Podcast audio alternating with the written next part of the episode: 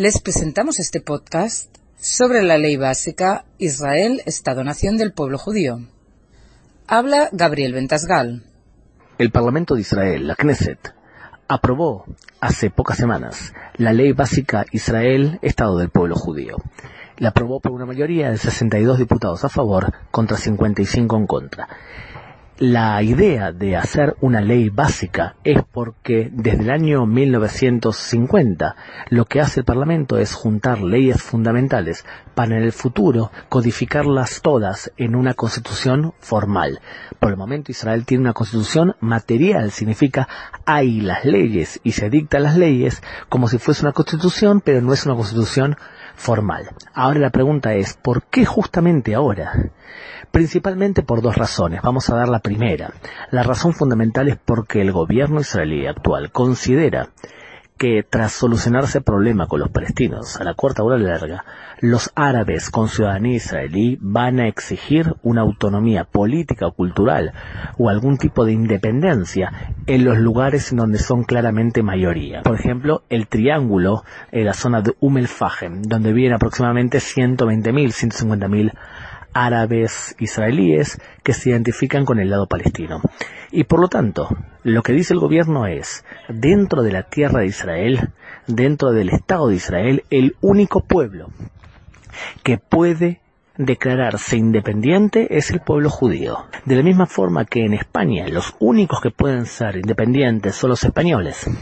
Y del otro también en Francia los únicos que pueden ser independientes son los franceses. El pueblo judío, que es un pueblo y no solamente una religión, es quien tiene, al tratarse el 80% de su población, el derecho de declararse independiente. De esta forma se protege desde el punto de vista legal que Israel es la cuna nacional del pueblo judío. Y ahora habla Marcelo Kisilevsky. El problema con la ley básica Israel, Estado-Nación del pueblo judío no es lo que dice, sino lo que no dice. Como explica Gabriel, cada ley básica conforma la futura constitución, que algún día se convertirá en un solo texto, en formato libro, en otro de cuyos capítulos está garantizado ya el carácter democrático del Estado.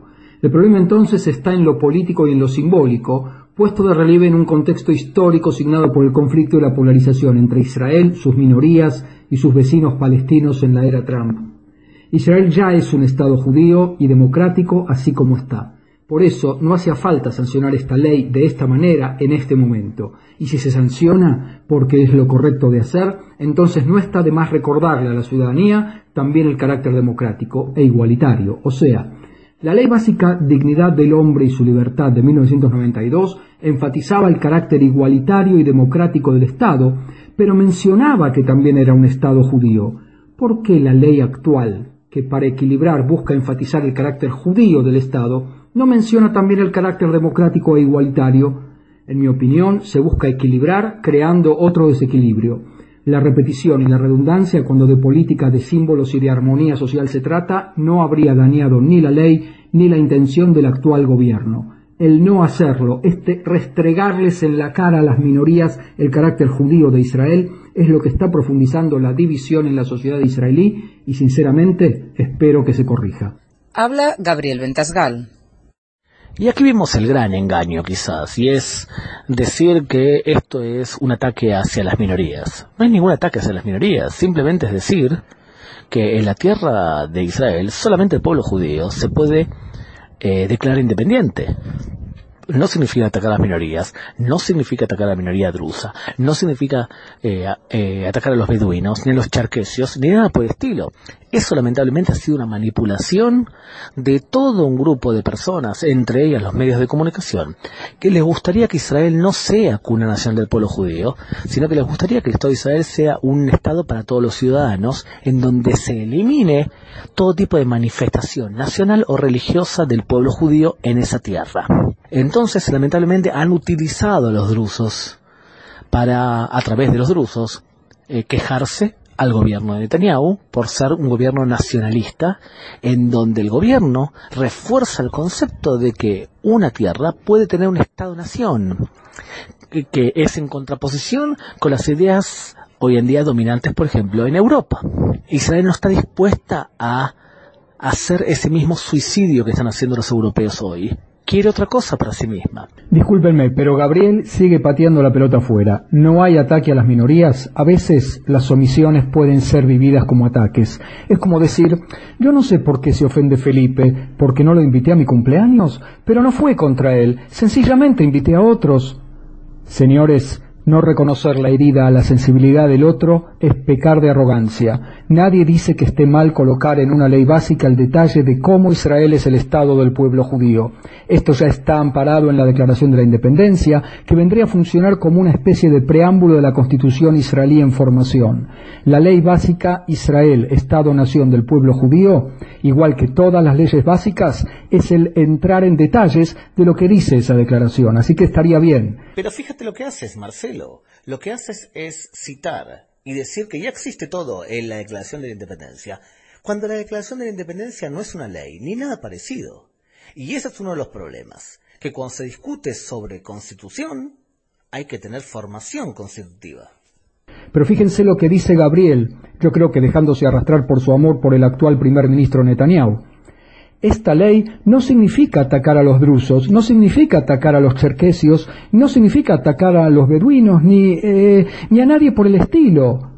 O sea, fíjense cómo le cuesta mencionar a los árabes israelíes. Y es precisamente ese el problema. De nuevo, la ley está casi bien. El problema es la omisión. ¿Quieren ser fieles seguidores de Jabotinsky, el mentor intelectual de la derecha democrática israelí? Háganlo hasta el final derechos nacionales para el pueblo judío, derechos individuales para todos, o sea, igualdad, o sea, democracia, y ponerlo en la ley. Y díganlo de frente, ¿por qué el miedo? Y así como Gabriel se olvida, entre comillas, de mencionar a los árabes israelíes, que son el verdadero convidado de piedra, al que se lo quiere acorralar como un puma dentro de la jaula, la ley va más lejos y hace cosas como rebajar el estatus del idioma árabe de lengua oficial junto con el hebreo a idioma con estatus especial. A eso en mi barrio lo llamábamos mostrar la hilacha.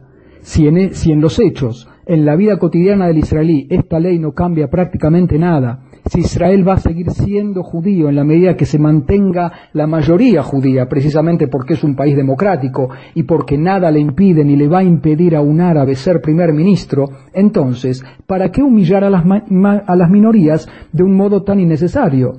Yo creo que entre otras cosas, entre otras motivaciones, están las elecciones que se vienen el año que viene, donde nuestro Premier y sus ministros, empezando por Naftali Bennett, Ayeli Chaked, del Partido Religioso Sionista Abaita Yehudi, compiten por el voto nacionalista.